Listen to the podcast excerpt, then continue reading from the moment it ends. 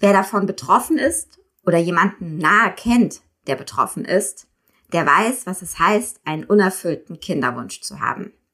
Wenn dieses Urbedürfnis des Menschen, sich fortpflanzen zu wollen, einfach nicht erfüllt wird, dann ruft das häufig großes seelisches Leid hervor. Laut dem Bundesministerium für Familie, Senioren, Frauen und Jugend ist in Deutschland fast jedes zehnte Paar zwischen 25 und 59 Jahren ungewollt kinderlos. Paare, denen es so geht, die suchen dann häufig Ärzte auf, um herauszufinden, woran es eigentlich liegt, dass es mit dem Kinderkriegen einfach nicht klappen will. Die sogenannten Reproduktionsmediziner und Medizinerinnen sind heute in der Lage, tatsächlich ganz vielen Paaren dann bei der Familiengründung zu helfen. Doch davor steht vor diesen Paaren ein langer Weg mit zahlreichen Untersuchungen, unterschiedlichster Diagnostik, eventuell sogar einer Medikamenteneinnahme und natürlich viel, viel Geduld. Oft steht erst einmal die Frau im Fokus bei diesen Untersuchungen. Doch Experten wissen, nicht selten liegt es auch am Mann, dass es mit dem Kinderbekommen nicht klappen mag. Und genau darauf wollen wir uns heute im Podcast konzentrieren, auf die männliche Infertilität, also Fruchtbarkeitsstörungen beim Mann. Ich bin Dr. Robin John, Allgemeinarzt in Schönebeck. Das ist 15 Kilometer von Magdeburg entfernt und trotzdem zu weit, um hier Nachwuchs zu finden. Immer mehr Praxen im Salzlandkreis bleiben unbesetzt und Patienten haben lange Wege und noch längere Wartezeiten. Das muss sich ändern. Die besondere Nähe der niedergelassenen Haus- und Fachärzte ist in Gefahr. Was die Gesundheitspolitik jetzt dringend ändern muss, erfahren Sie auf rettetdiepraxen.de. Als Experten eingeladen habe ich mir dazu Professor Dr. Rudolf Seufert. Er ist Gynäkologe und ärztlicher Leiter am TFP Kinderwunschzentrum in Wiesbaden. Er hat jeden Tag mit Menschen, mit Paaren zu tun, die sich nichts mehr wünschen, als ein Kind zu bekommen. Mein Name ist Lucia Schmidt und ich freue mich sehr, dass Sie uns heute zuhören und begrüße jetzt ganz herzlich meinen Gesprächspartner. Hallo, Herr Professor Seufert. Hallo, ich äh, grüße Sie zurück. Ja, wir wollen heute darüber sprechen, wie es ist, wenn bei einem Mann eine Fruchtbarkeitsstörung vorliegt. Und ähm, um das erstmal einordnen zu können, dieses Thema, erzählen Sie uns doch mal, wie viele Männer in Deutschland sind eigentlich davon betroffen oder anders gefragt, bei wie vielen Paaren liegt es eigentlich daran, dass äh, der Mann ein Problem hat und der Kinderwunsch so nicht erfüllt wird. Man kann ja so äh, Pi mal Daumen feststellen, dass da Gleichberechtigung herrscht. Also heute, also wir gehen davon aus, dass äh, jedes zehnte Paar, einige sagen sogar jedes siebte Paar ungewollt nicht innerhalb eines Jahres bei regelmäßigem Verkehr schwanger wird. Und das, was den Druck ja macht, ist ja dann, es ist halt nicht nur der unerfüllte Kinderwunsch, es ist auch der fehlende Enkel, es ist die Familienplanung, es ist die Lebensplanung, die dann aus dem Plan halt läuft. Und das erzeugt bei vielen Paaren einen auch relativ großen Druck. Ja. Und dann mhm. ist das Hauptproblem halt bei uns, dass natürlich auch das Lebensalter beim ersten Kind permanent steigt und somit auch die Chance, schwanger zu werden, also die Chance überhaupt schwanger zu werden, äh, letztlich äh, vom Lebensalter auch negativ beeinflusst wird. Ja. Man kann aber sagen, dass wenn man Paare untersucht, man vielleicht in 25 Prozent nur etwas bei der Frau, in 25 Prozent nur etwas beim Mann und in 50 Prozent, also der überwiegenden Zahl der Fälle bei beiden Auffälligkeiten findet. Scheint sogar mhm. eher so zu sein, dass quasi äh, Frauen, die ein Fertilitätsproblem haben, überdurchschnittlich häufig als Partner einen Mann finden, der ebenfalls ein Fertilitätsproblem hat und umgekehrt, also das scheinen bei der Partnerwahl unbewusste Auswahlkriterien dazu kommen, die äh, da eine Rolle zu spielen, die zu diesen Phänomenen dann nachher führen. Ähm, wie viele in der ähm, Gesamtbevölkerung Probleme haben in der Andrologie, also bei Männern, das ist schwer zu sagen. Da gibt es eigentlich keine repräsentativen Querschnittsstudien. Da geht natürlich in großem Maße jetzt, wenn man jetzt die Männer jetzt sich annimmt, natürlich auch das Lebensalter ein. Und bei den Paaren ist es klar definiert. Bei den Paaren, die ins Kinderwunschzentrum kommen, ist es etwa gleich. Und da, da gilt ja auch, also wenn jetzt zum Beispiel ein Mann Fertilitätsprobleme hat, kann das bis zu einem gewissen Punkt bei einer sehr guten Fertilität der Frau wieder kompensiert werden und natürlich umgekehrt. Ja. Also erstmal ist ja schon ganz interessant, Frauen wissen ja, äh, dass sie sozusagen nur in einem bestimmten Alter Kinder bekommen können und da ist der Druck dann oft groß, eben in diesem Alter auch die Kinder zu bekommen oder das Kind zu bekommen. Ja, schon mal interessant zu hören, dass es bei Männern das Alter auch eine Rolle spielt. Jetzt haben Sie gesagt, eigentlich auf dem Papier und die Paare, die Sie behandeln, da ist es 50-50. Also der Mann und die Frau bringen irgendwie gleich ihren Anteil bei. Aber ist es nicht so, wie ich am Anfang gesagt habe, der Eindruck ist doch immer, dass erstmal die Frau in den Fokus rückt. Ist diese Tatsache, dass eben auch Männer Fruchtbarkeitsstörungen haben können, immer noch irgendwie ein Tabuthema? Gucken da auch Ärzte, so sage ich mal, nicht so genau hin. Immer die Gynäkologin ist erstmal die, die sagt, ja, ich untersuche sie. Äh, man muss sagen, also heute ist meistens der Teil des Paars, der eine Kinderwunschtherapie initiiert, ist nach wie vor meistens die Frau. Die Frau kennt ihren Zyklus sehr gut, also sie weiß, wann der Eisprung zum Beispiel stattfindet. Äh, in der Regel hat sie auch von ihrem Frauenarzt diverse Ultraschalls schon äh, gemacht bekommen. Und dann meistens kommt erst die Frage nach dem Mann. Und das ist eigentlich aus aktueller, als moderner Sicht eigentlich nicht ganz richtig. Also, wie gesagt, wir wissen, Männer und Frauen haben etwa dieselbe Chance, Fertilitätsprobleme zu bekommen. Bei Männern ist natürlich offensichtlich, wenn zum Beispiel der Zeugungsakt jetzt nicht funktioniert, wenn zum Beispiel eine erektile Dysfunktion oder sowas halt auftritt, wenn gar kein Samenerguss halt stattfinden kann, dann ist natürlich klar, äh, welche Richtung man dann guckt. Aber wenn das halt stattfindet, dann glauben viele Männer, dass sie halt keine weiteren Fortpflanzungsprobleme haben können. Und das ist natürlich völlig falsch.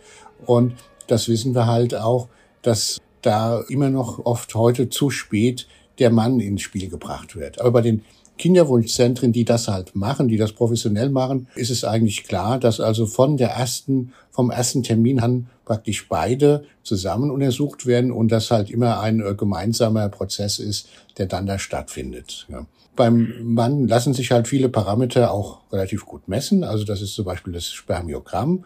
Und da gibt es von der WHO, also der Weltgesundheitsorganisation, festgelegte Marker, die da zu berücksichtigen sind. Das geht um die Konzentration der Samenzellen, es geht um die Beweglichkeit, es geht um das Aussehen der Spermien, die Morphologie und dann kommen halt noch diverse Zusatzparameter dazu, was sich alles relativ gut messen lässt, so dass man da auch Zahlen zum Teil hat. Auf der weiblichen Seite ist es manchmal schwieriger, da geht es um Hormonwerte mehr, da geht es um Ovulation, ist der Eileiter durchgängig und solche Dinge.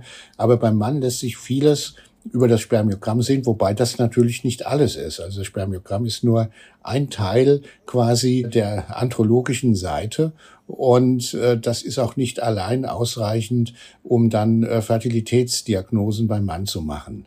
Ja, lassen Sie uns doch mal zu den Diagnosen kommen, die Sie da jetzt gerade schon genannt haben. Also Sie haben gesagt, es gibt irgendwie ganz offensichtliche Dinge, die der Mann auch selbst an sich feststellen kann. Dann gibt es eben äh, die Frage rund um, sage ich mal, die Samenqualität. Was gibt's noch für Diagnosen beim Mann, die dazu führen, dass er keine Kinder zeugen kann? Natürlich muss erstmal ähm, halt ein Verkehr möglich sein. Also das heißt, es muss natürlich die ganz normale Reaktion, also die Erektion muss möglich sein, es muss das Penetrieren der Scheide halt möglich sein, der Samenerguss muss ablaufen können. Das sind neurale Phänomene, die durchaus äh, auch ein hohes Potenzial der, der Störung halt haben. Ja. Also das ist aber relativ offensichtlich oder natürlich ganz trivial sind natürlich auch Sachen, also äh, gelegentlich äh, treffen wir auch auf Paare, die nur sehr selten Verkehr haben. Also wenn man dann fragt, wie oft haben sie Verkehr, dann sagen die einmal im Monat oder vielleicht noch nicht mal jeden Monat. Und dann ist natürlich klar, dass dann äh, natürlich die Schwangerschaft ähm, da halt auch kaum eintritt. Ja.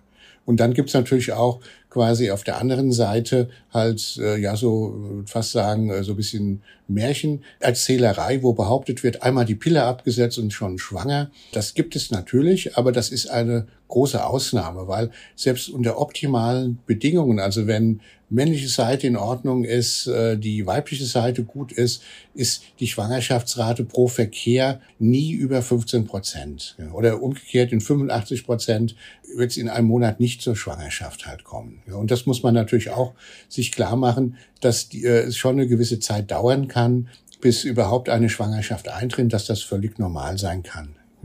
Dann kommt halt das allgemeine Phänomen jetzt hier bei uns dazu, dass halt Lebensalter bei Mann und Frau steigt. Bei Gut, bei Frau ist es ja offensichtlich, da ist halt die Menopause, also der Zeitpunkt der letzten Menstruationsblutung, der absolut äußerste Zeitpunkt, wo überhaupt eine Schwangerschaft theoretisch möglich sein könnte. Natürlich geht viele Jahre vorher, also mit äh, der Qualität der Eizelle, die Schwangerschaftsrate deutlich runter. Das ist schon ab Mitte 30 sehr gut nachzuweisen. Beim Mann ist es ein bisschen anders. Also da gehen natürlich auch mit dem zunehmenden Lebensalter die Parameter im Spermiogramm nach unten, aber die gehen nicht so schlagartig nach unten. Ja. Also es gibt ja durchaus auch heute Väter mit 60 oder 65, über den Sinn muss man natürlich reden, aber diese äh, Väter gibt es und da findet man doch gelegentlich noch ein ja, weitgehend normales Spermiogramm. Ja. Hm. Lassen Sie uns doch mal ganz kurz, bevor Sie weiter erzählen, über äh, die Samenzellen äh, sprechen. Also Sie sind jetzt Experte, aber viele können sich da ja gar nicht so viel drunter vorstellen, wenn man sagt, ja auch die werden im Alter irgendwie äh, ja schlechter, sag ich jetzt mal. Ähm, und Sie generell sagen ja, irgendwie lässt die Samenqualität in unserer Gesellschaft der Männer nach. Führen Sie das doch mal so ein bisschen aus. Ähm, also was, wenn wir, wenn wir von Spermiogramm und der Tatsache von Samenzellen, die nicht ganz in Ordnung sind, sprechen, was kann alles dort nicht funktionieren und woran kann das liegen? Es gibt ja ähm, eine ganze Reihe von Theorien, äh, die davon ausgehen, dass seit vielen Jahren die äh, Qualität der Samenzellen jetzt in fast allen westlichen Ländern abnimmt. Äh, man führt das auf äh, Lifestyle zurück, man führt es auf Rauchen. Rauchen ist allerdings nachlassend. Man führt es auf Alkohol zurück, auf eine stressige Situation. Und das sieht man auch in unserem Labor. Also wenn man da zum Beispiel Spermiogramme von vor 20 Jahren anguckt, da waren Konzentrationen von 15 Millionen, von 20 Millionen äh, absolute Raritäten und das ist heute normal. Gell? Und die Weltgesundheitsorganisation hat auch Normwerte immer nach unten korrigiert. Also Normwerte heißt, ich muss einmal nachfragen für mich und auch die Hörerinnen und Hörer, es muss eine gewisse Menge an Samenzellen in einem solchen Ejakulat sein, oder? Also erstmal muss eine gewisse Menge überhaupt da sein, die produziert wird an Flüssigkeit. Also das soll über 1,5 Milliliter sein. Dann kommt es auf die Zahl der Spermien an. Das ist bis heute der Normwert 15 Millionen Spermien pro Milliliter.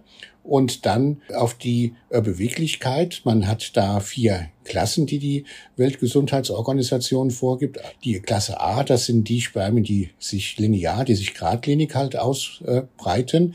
Dann B, die machen so Zickzackbewegungen. A und B zusammen sollen etwa 32 Prozent aller äh, Spermien äh, ausmachen. Dann gibt es noch die Klasse C, die machen mehr Rundbewegungen, die kommen nicht von der Stelle. Und die Gruppe D, die sind gar nicht beweglich. Ja. Und also das ist heute der Standard A und B über 32 Prozent.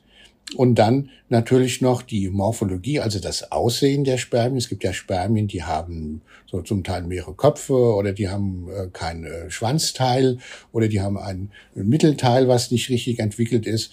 Und da gilt heute als normal, wenn vier Prozent und mehr der Spermien nur normal aussehen. Das ist Normalität. Also es ist eine ganz andere Biologie als bei der Frau. Da geht es um eine Eizelle quasi, eine einzige Eizelle, die im, im beim Zyklus zum Eisprung kommt.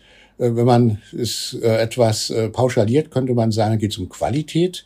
Auf der männlichen Seite, da ist die Zahl halt das Entscheidende, also Millionen von Spermien, wo nur vier Prozent normal sein müssen, konkurrieren dann um eine Eizelle. Also da könnte man fast so salopp sagen, da geht es um reine Masse.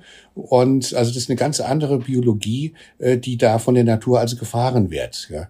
Und ähm, da reicht es schon aus heute, wenn vier Prozent der Samenzellen normal aussehen. Und dann gibt es natürlich noch viele andere Störgrößen.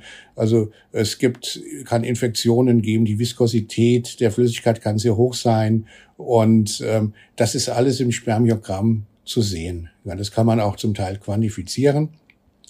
Neuere Parameter sind zum Beispiel auch die DNA-Strangbrüche oder die Sauerstoffradikale, die sich da finden lassen. Das ist dann für die Lagerung von Spermien ungünstig. Da weiß man, selbst beim guten Spermiogramm, wenn da halt äh, die, die Parameter für die Sauerstoffradikale hoch sind, dass da auch äh, trotzdem Probleme, Lagerungsprobleme der Spermien dann äh, über die Tage auftreten können. Aber äh, letztlich kann man relativ gut dann eine Prognose dann stellen. Aber Spermiogramm hat eine große Variationsbreite. Also ein einziges Spermiogramm reicht in der Regel nicht. Also man empfiehlt heute mindestens eine Diagnose auf zwei Spermiogramme zu stellen. Die sollen dann im Abstand von, ja, von äh, etwa drei Monaten äh, gewonnen worden sein.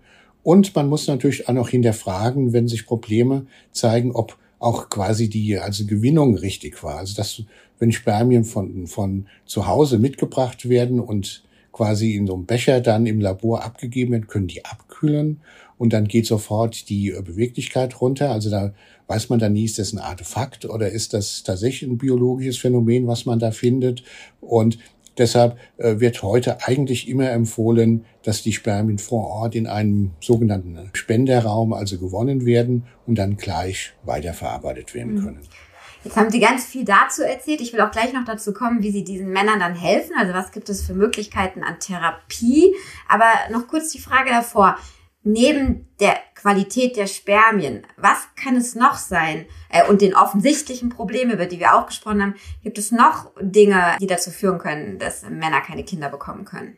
Da gibt es natürlich, äh, wenn, wenn man so will, die Fülle der fast aller äh, chronischen Krankheiten in der Medizin wirken sich ungünstig auf die Samenzellqualität aus, angefangen bei Diabetes zum Beispiel, wo äh, oft dann auch ja noch mehr Probleme mit dem Nervensystem halt bestehen, so äh, erektile Dysfunktionen sehr viel häufiger sind, dann auch durch die hohen Zuckerbelastungen oft auch mehr Infektionen äh, nachzuweisen sind, wobei Infektionen ein riesiges Thema sind, weil die ja am Vormarsch sind. Also Chlamydien ist das Stichwort, ist durchaus etwas relativ häufiges inzwischen. Dann neben den Infektionen können natürlich auch endokrine Probleme, also Hormonprobleme bei Männern eine Rolle spielen.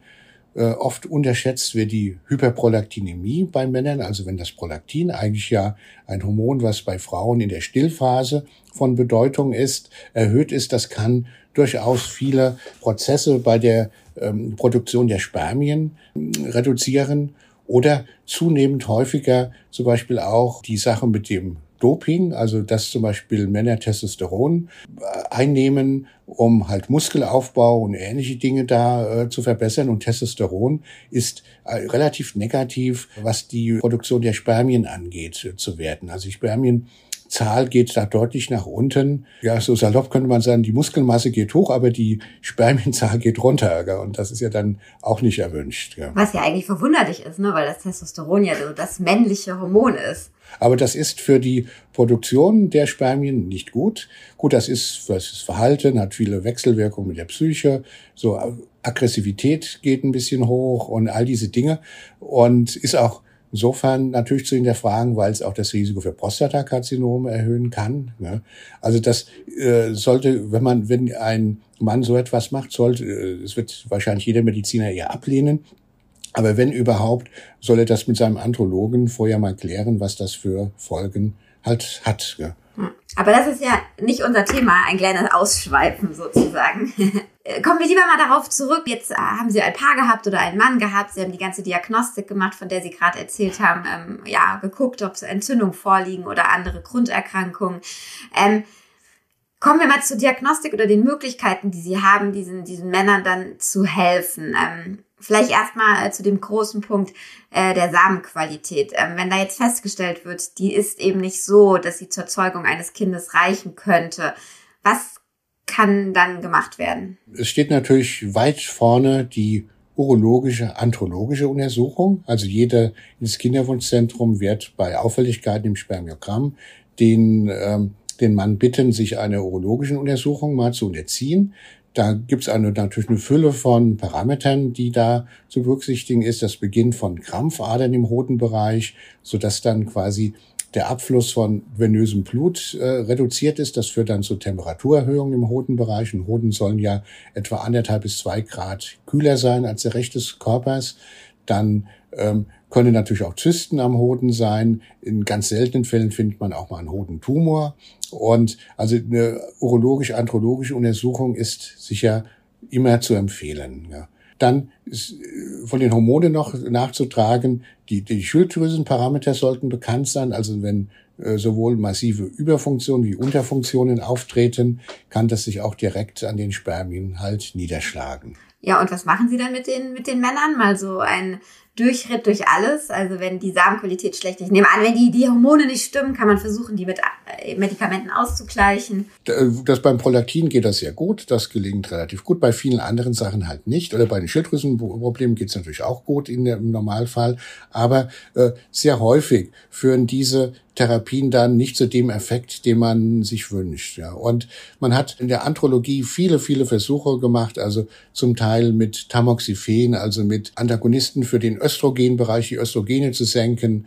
Man hat FSH und LH, das kann in gewissen Unterformen der Erkrankung, der andrologischen Erkrankung gut sein. Aber in der überwiegenden Zahl, muss man sagen, findet man keine Ursachen für diese äh, Veränderungen im Spermiogramm. Ja. Manchmal hört man noch von der Mumps-Infektion. Das ist klar. Also Infektion mit Mumps kann bei Kindern zu einer deutlichen Reduktion von Stammzellen im Hoden führen. Ähm, ab und zu hört man auch noch was von Hodenhochstand. Das sind auch Dinge, die aus der Kindheit kommen, die sich negativ halt auswirken können. Aber meistens kommt bei den allermeisten Durchuntersuchungen relativ wenig raus. Bei ganz äh, massiven Befunden. Das ist natürlich nochmal ganz wichtig. Da muss man natürlich auch sowas wie eine Mukoviszidose ausschließen. Also das ist eine Krankheit eigentlich im Kindesalter, die dazu führt, dass zu zäher Schleim auftritt und die Kinder haben dann massive Infektionsprobleme, die können nicht abhusten, gibt immer wieder Pneumonien und ähnliche Dinge.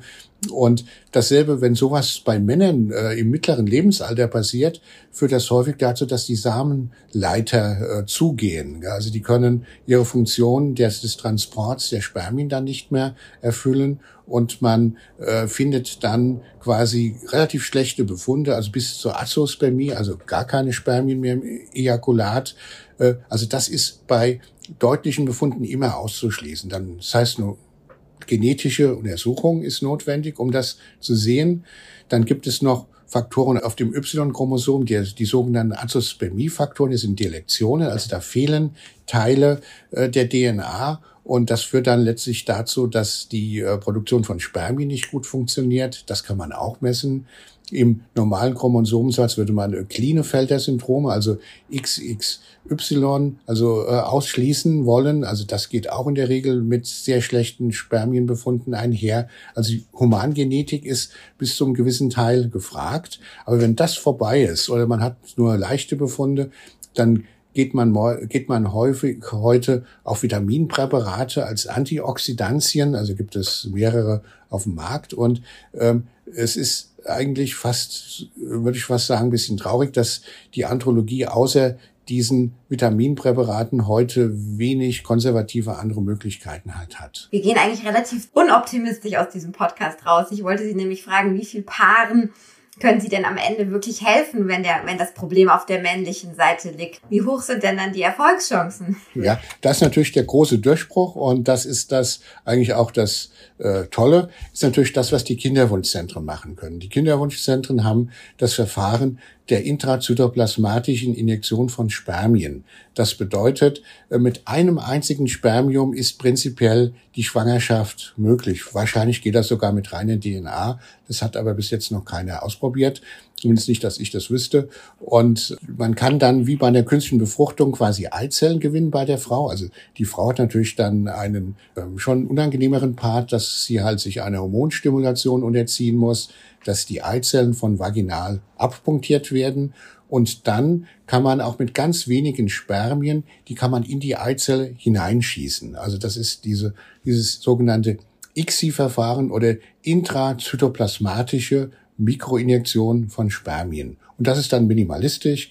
Also das heißt, ein Spermium, eine Eizelle reicht vom Prinzip und dann äh, geht halt der normale Vorgang der Kultivierung der Eizelle Richtung Embryo, Richtung Plastozyste weiter. Und dann ist quasi in den allermeisten Fällen das andrologische Problem vollständig überwunden. Und es, die Prognose bei dem Paar ist dann, wie halt meistens bei den allermeisten Dingen der Reproduktionsmedizin das Lebensalter der Frau. Also man verschiebt quasi, so könnte man bösartig sagen, das Problem des Mannes auf die weibliche Seite. Ähm, eine einzige Spermium reicht. Die Frau muss sich einer oder unterzieht sich einer ähm, äh, ja doch an, anspruchsvollen Hormontherapie und am Schluss ist der Embryo da und dann läuft es halt ganz normal weiter. Also das ist heute das, was bei den allermeisten deutlichen ähm, Fertilitätsproblemen auf männlicher Seite passiert. Also eine ursächliche Behandlung selten, ist fast die Ausnahme. Meistens läuft es dann auf dieses ICSI-Verfahren in den Kinderwunschzentren hinaus. Mhm. Ja, gute Nachrichten für den Mann oder auch für die Paare. Natürlich, ähm, wie Sie schon gesagt haben, eine weitere oder eine Belastung dann für die Frau, aber eben glaube ich, sehr, sehr oft äh, gerne in Kauf genommen für ein eigenes Kind. Wenn jetzt uns Männer zuhören oder auch Paare zuhören, die irgendwie das Gefühl haben, hm, bei uns, ja, das klappt irgendwie nicht, wann sollen sie sich denn an ein, ein Kinderwunschzentrum wenden oder ist erstmal doch der Urologe und die Gynäkologin oder der Gynäkologe äh, die richtigen Ansprechpartner? Ähm, geben Sie doch am Ende nochmal solchen Paaren, die da vielleicht sich gerade mit auseinandersetzen, so ein paar Tipps mit, ab wann man handeln soll und sich auch nicht zu früh verrückt machen, wie Sie vorhin ja auch schon angedeutet haben. Ja, also man kann auch jetzt vielleicht gleich als gute Nachricht allen Paaren sagen, äh, heute, also heute, wenn ein Paar heute ein Kinderwunschzentrum aufsucht, geht das Paar, äh, wenn es nicht vorher die Therapien abbricht oder irgendeine Frustrationsphase nachher durchlebt, mit 5, in 85 Prozent, in über 85 Prozent mit einem positiven Schwangerschaftstest nach Hause. Also da ist die Medizin heute hocheffektiv, also zum Teil viel effektiver als in anderen Bereichen der Medizin. Ja. Aber ähm, wann soll man sich an so ein Kinderwunschzentrum wenden? Das hängt ganz stark vom Lebensalter ab. Also ein Paar, wo da die Frau zum Beispiel das 40. Lebensjahr bereits erreicht hat, die sollte, ein solches Paar sollte sehr, sehr viel früher ein Kinderwunschzentrum aufsuchen, weil diese Zeit ist nicht wieder zurückzubringen, die da möglicherweise verloren geht. Ja. Ansonsten ist es halt üblich, quasi wenn ein, ja, Paar, sagen wir Ende 20, nach einem Jahr noch und aber wichtig ist auch regelmäßiger Verkehr. Wichtig ist, dass tatsächlich Ovulationen, also Eisprünge stattfinden, dass man auch das Timing so geplant oder so hin, hinbekommt, dass auch zum richtigen Zeitpunkt der Verkehr stattfindet dann würde man sagen, nach einem Jahr ist ein Zeitpunkt, wo man mal über diese Dinge nachdenken sollte, warum das noch nicht funktioniert hat. Mhm. Ja, lieber Herr Professor Wolfert, vielen Dank für äh, ja das Gespräch und äh, ja all die Tipps und auch Infos. Ich denke, dass ähm, das ja viele Menschen beschäftigt, beziehungsweise Sie sagen es ja selbst auch wohl immer mehr Menschen und Paare in unserer Gesellschaft. Von daher herzlichen Dank. Ja, liebe Hörerinnen und Hörer, auch Ihnen vielen Dank für Ihr Interesse und Ihr Zuhören. Wenn es Ihnen gefallen hat, dann freue ich mich natürlich, wenn Sie auch beim nächsten Mal dabei sind, ähm, uns unseren Podcast abonnieren oder weiterempfehlen. Und äh, bis dahin wünsche ich Ihnen allen alles Gute.